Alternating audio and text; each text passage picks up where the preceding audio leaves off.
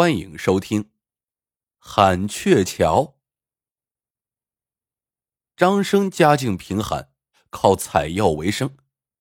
这一天，他到柳家药铺去卖草药，一抬头见门前贴着一张布告，说药铺老板柳成清的千金柳燕得了重病，需要铁肤树的根做药引，谁能找来铁肤树根，女的赏银千两。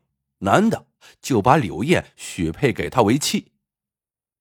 张生一见，也不卖药了，一把接了布告，说道：“我知道哪有铁肤树根。”柳成清见状，便把张生带到了药铺后面的住宅。只见柳燕小姐病得奄奄一息，已经说不出话来了。张生顿觉心如刀绞。其实。他和柳燕小姐已经不是第一次见面了。上个月，张生来药铺卖药，柳燕到药铺送饭，这对青年男女就有了点意思。后来又借故见了几面，两人早已情根深重。这时，柳成清问张生：“铁肤树根世间罕有，你去哪里去找？”张生说。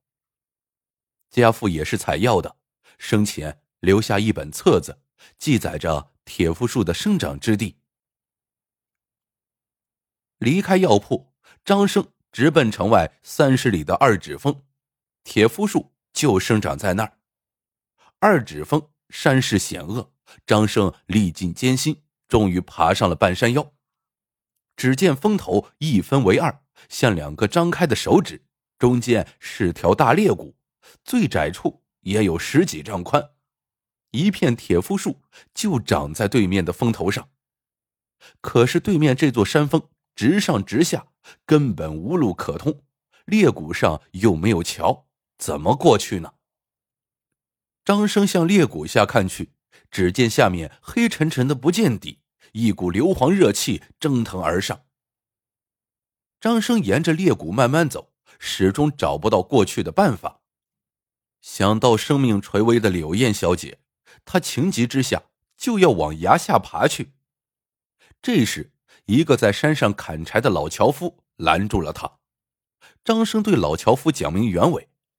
老樵夫想了想，说：“其实裂谷上是有桥的，不过需要有人来喊，一喊桥就会出现。”张生纳闷了。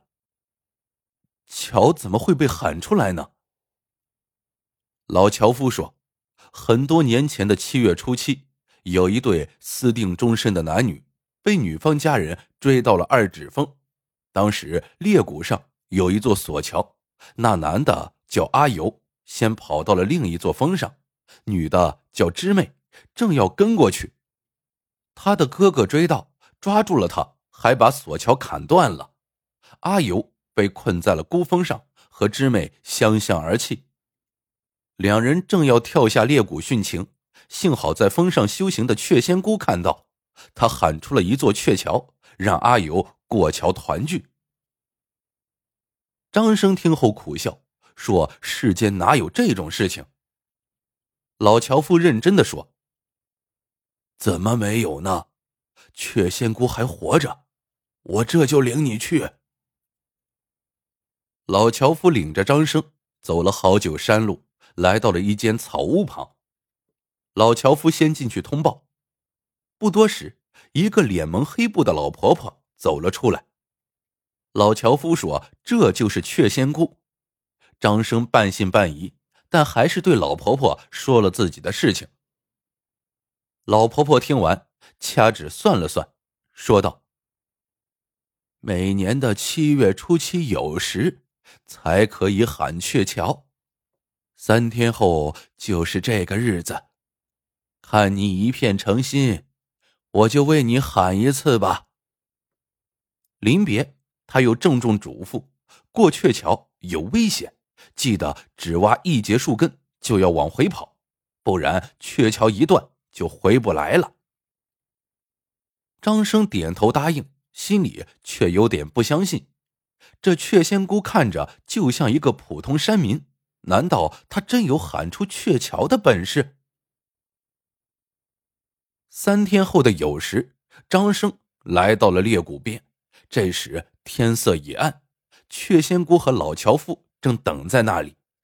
见张生来了，雀仙姑就俯身对着裂谷喊道：“架桥喽！”裂谷上窄下宽，雀仙姑的喊声激起回音，不绝于耳。忽然，裂谷下飞出一团金光，张生仔细一看，真的是一大群喜鹊飞了出来。那些喜鹊一只只比鸡小不了多少，翅膀上还带有金丝。金丝喜鹊越聚越多，很快把裂谷的缝隙密密层层的填满。雀仙姑大喊一声。还不过桥！张生一咬牙，踩着喜鹊的背就走了过去。虽然步子不太稳当，还是快速通过了。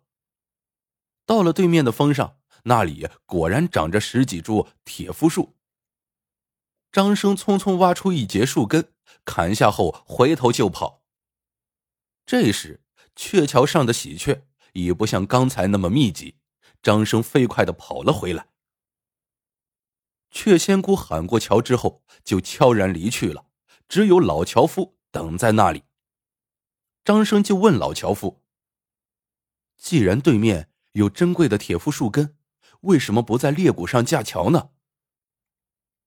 老樵夫说：“索桥被砍断后，也有人想重新架桥，可是白天刚把绳索接好。”晚上桥就莫名其妙的断了，后来就没人敢修了。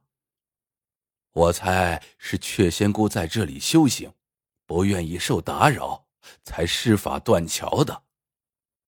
对了，今天的事你不要说出去，当心雀仙姑生气。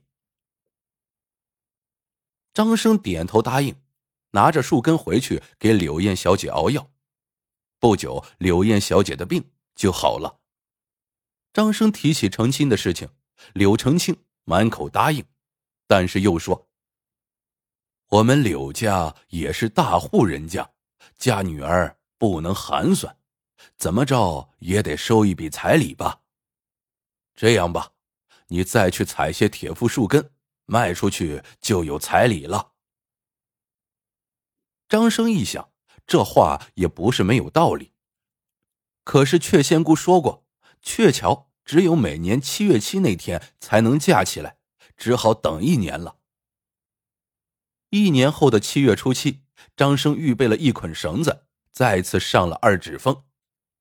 他准备将绳子一端系在裂谷这边的树上，踩鹊桥过去后，另一端系在铁夫树上，这样可以从容踩满一筐树根。再攀着绳子回来。张生上山后，先去草屋找雀仙姑，不料雀仙姑不在。眼看酉时快到了，张生只好自己想办法。看着黑不见底的大裂谷，张生试着冲裂谷喊开了：“架桥喽！”在回音的嗡嗡声中，跟上回一样，裂谷下面忽然飞起一团金光。大群金丝喜鹊越聚越多，密密层层的布满了裂谷的缝隙，鹊桥竟然架好了。张生见状，大喜过望，他系好绳子，踏着鹊桥过了裂谷，很快就砍了满满一背篓的铁树树根，然后他攀着绳子回来，背着背篓下了峰。张生把铁肤树根一卖，很快换回银两。置办了彩礼，不料柳成庆又发话了：“我女儿怎么住得惯你家的草屋呢？最少也得是青瓦房。反正你知道长铁夫树的地方，就再去一趟。”张生没有办法，只好再等一年。第三年的七月初七，他刚要出发，突然想到盖房开销大。只挖一筐树根不够，于是就雇了几名工人，带好几捆绳子，直奔二指峰。张生计划踩着鹊桥过去之后，把所有的绳子都分别系在两头树上，那就是一座鹊桥了。然后带工人过去开挖。来到大裂谷前，已是酉时了。张生就朝裂谷下喊开了：“架桥了！”裂谷下果然又飞出一团金光，但这团金光比以前暗淡多了。眨眼间，金丝喜鹊架起长桥，张生抬腿就上，没想到才走出两步，就一脚踏空。坠落桥下。工人们刚想救他，只见谷底飞上来一团黄雾，冲破金丝喜鹊的封锁，向众人劈头盖脸冲了过来。大家“妈呀”一声，都跑开了。张生掉下鹊桥，可是没有死，他被一张大网拖住了，就这样悬吊在半空中。这时月光明亮，直照谷底。张生看见谷底白花花的一片，也不知是什么。接着就闻见硫磺味更重，也更热了。再看两旁的山壁，到处都是孔洞。正在疑惑之时，山峰上垂下了一条绳子。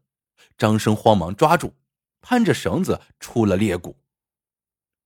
张生攀上峰顶，只见老樵夫和蒙着脸的雀仙姑就站在面前。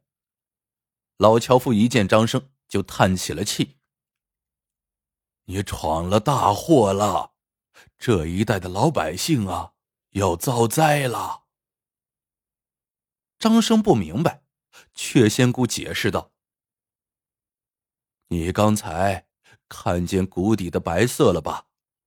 那是蝗虫卵，因为谷底有地热，适宜蝗虫繁殖。”那里蝗虫数量大的惊人，每年七月初七前后，蝗虫翅膀长硬，不断的飞出谷外。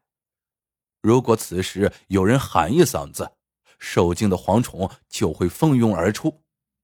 幸好山壁间的孔洞里住着许多金丝喜鹊，蝗虫出谷的时候，金丝喜鹊就飞出捕捉，有少量蝗虫逃逸，也不足为患了。因为天色暗，一般人看不清蝗虫，乍一看还以为金丝喜鹊是来架桥的。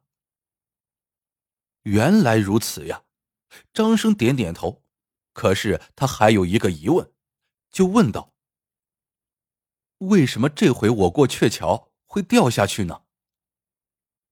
老樵夫叹道：“还不是因为你贪得无厌。”去年采了那么多的铁肤树根，铁肤树极为娇嫩，一旦根部损伤就活不成了。峰上的十几株树被你毁掉一半。用铁肤树嫩芽哺育幼鸟的金丝喜鹊不得不迁徙，离开了裂谷。喜鹊数量大减，就不能承受你的重量了。好在我们事先在鹊桥下张了大网。你才没出事，但是蝗虫已大量逃逸出去，必然会危害附近的庄稼。听到这里，张生也大为后悔，他叹了口气说：“我也是被那门亲事给逼急了。现在我想通了，既然娶不起，那就算了，我这就下山帮大家治蝗虫，将功赎罪。”雀仙姑听后微微一笑，忽然摘下蒙脸布，露出一张满是疤痕的脸来，说道：“看你诚心悔改，我就帮帮你。我们两个这就跟你下山会一会柳家药铺的柳成清。”来到柳家药铺，雀仙姑独自见了柳成清，两人在屋里一会儿哭一会儿笑。不多时，满面泪痕的柳成清走了出来，郑重宣布：女儿的婚事随时都可以办，不要大瓦房了。张生闻言惊喜交加，马上张罗亲事，不几天就把柳燕娶过了门。洞房花烛夜，张生对雀仙姑赞不绝口，柳燕闻言扑哧一笑，说出了真相。原来雀仙姑就是当年的知妹，老樵夫就是阿尤。那一年，两人因为门不当户不对，被知妹的哥哥追上二指缝，两人隔峰相望，情急之下大喊大叫，误打误撞喊出了鹊桥。通过鹊桥，两人再次相会。但知妹的哥哥还是不依不饶，于是两人双双跳下了悬崖。知妹的哥哥。以为两人必死无疑，追悔莫及。其实他们都被崖旁大树拦住，又爬了上来。但是知妹的脸容尽毁，平日里就蒙着脸。好在阿尤不离不弃，从此两人就居住在了二指峰。两人在崖底看见过蝗虫卵和金丝喜鹊，明白了鹊桥的秘密，也明白了此处关系着百姓的庄稼收成。就负起保护之责。知妹假扮鹊仙姑，想过去，只有找她喊出鹊桥才行。阿尤则偷偷破坏修桥，不让人随意砍伐铁夫树根。张生终于懂了，但他还是不明白知妹是怎么说动自己的老丈人的。柳燕一指头戳到他脑门上。榆木脑壳呀，我得管知妹叫姑姑，懂了吗？我父亲见了亲妹妹，还有什么不答应的？再说，姑姑来了个现身说法，阿尤面对毁容的他，还是不离不弃，相伴一生。可见感情才是连接两人幸福的真正鹊桥呀。好了，这个故事到这里就结束了。喜欢的朋友们，记得点赞、评论、收藏，感谢您的收听，我们下个故事见。